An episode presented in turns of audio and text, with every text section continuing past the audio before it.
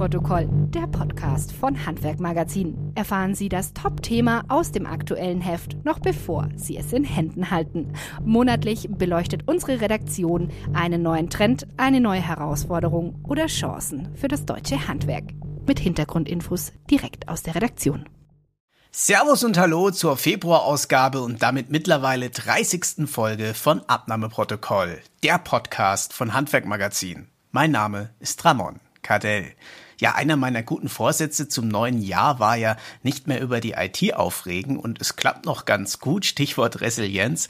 Aber wenn ich Sie jetzt frage, wer kümmert sich eigentlich bei Ihnen um die IT und die Antworten lauten mal so, mal so, ich selbst oder gar der, der besonders schnell auf dem Smartphone tippen kann, dann sollten Sie vielleicht über die IT-Verantwortlichkeiten im Betrieb intensiver nachdenken. Denn einen modernen digitalen Betrieb einzurichten und zu warten ist gar nicht mal so einfach. Es braucht dafür Zeit und vor allem Know-how.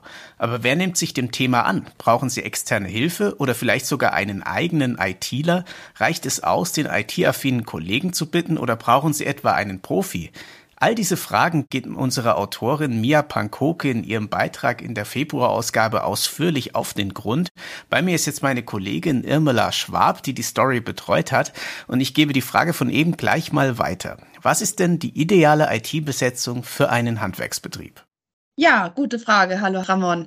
Äh, das kommt jetzt mal ganz auf die IT-Ausstattung und auf die Mitarbeiter und auf die Betriebsgröße an. Mhm. Und wir haben in unserem Beitrag sowohl die internen Modelle, wo der Chef oder ein Mitarbeiter die IT steuert, als auch das Modell externer Dienstleister angeschaut. Und herausgekommen ist, dass sich für kleinere Betriebe vor allem lohnt, auf externe Anbieter zu setzen. Das ähm, ist eigentlich schon recht sinnvoll. Das mhm. werden wir gleich noch erörtern.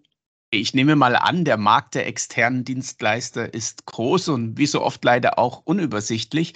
Woran können sich interessierte Betriebe denn orientieren?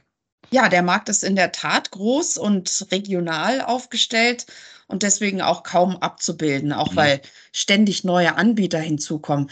Wir zeigen jedoch in einem Überblick, was die generellen Möglichkeiten und Angebotsformen sind, auf die Betriebe zurückgreifen können und für wen sie sich genau eignen und was jeweils die Vor- und Nachteile sind.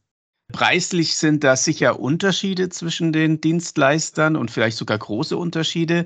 Äh, mit was muss ich als Chefin oder Chef denn rechnen? Auch das äh, ist wieder sehr unterschiedlich, kommt auf den Umfang der Dienstleistungen an, aber man kann ganz generell sagen, dass es bei einem zweistelligen Eurobetrag im Monat losgeht und dann ist oben natürlich alles offen. Das ist wahrscheinlich sehr sinnvoll investiertes Geld.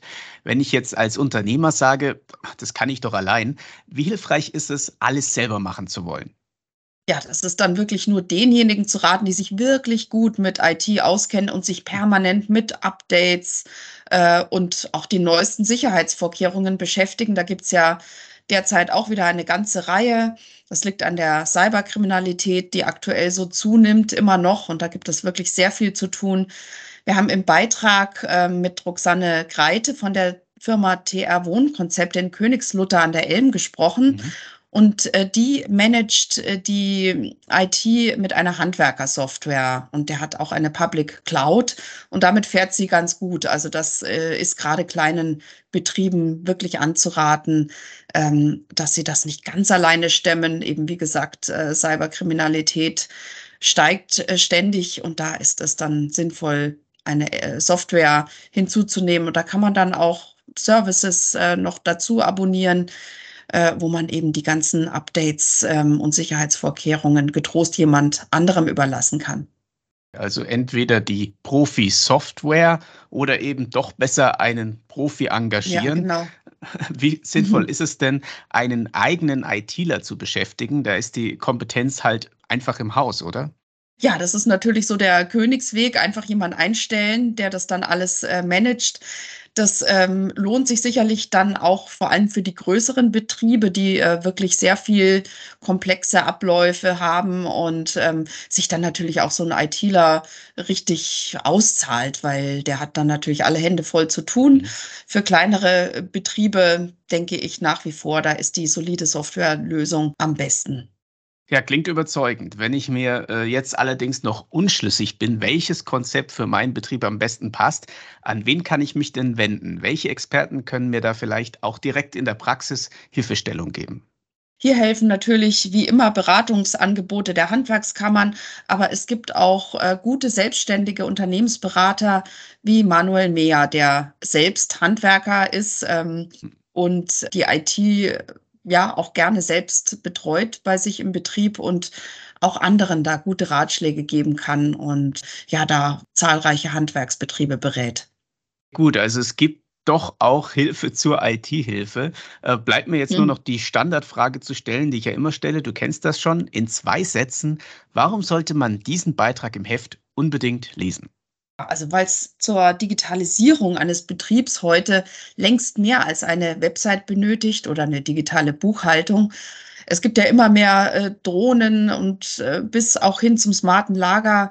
Da haben digitale Anwendungen wirklich einiges zu bieten, das alles zu managen. Und äh, dafür ist eben eine funktionierende professionelle IT absolut unumgänglich. Ja, herzlichen Dank dir, Irmela. Äh, eine IT-Abteilung oder IT allgemein nervt natürlich ab und zu, aber ohne ist es nicht nur nervig, sondern auch gefährlich. Danke auch an Sie, liebe Zuhörer, fürs Zuhören. Die nächste Folge dieses Podcasts hören Sie dann wie immer wieder in etwa vier Wochen. Bis dahin alles Gute, bleiben Sie gesund und kümmern Sie sich um Ihre IT. Das war Abnahmeprotokoll, der Podcast von Handwerk Magazin.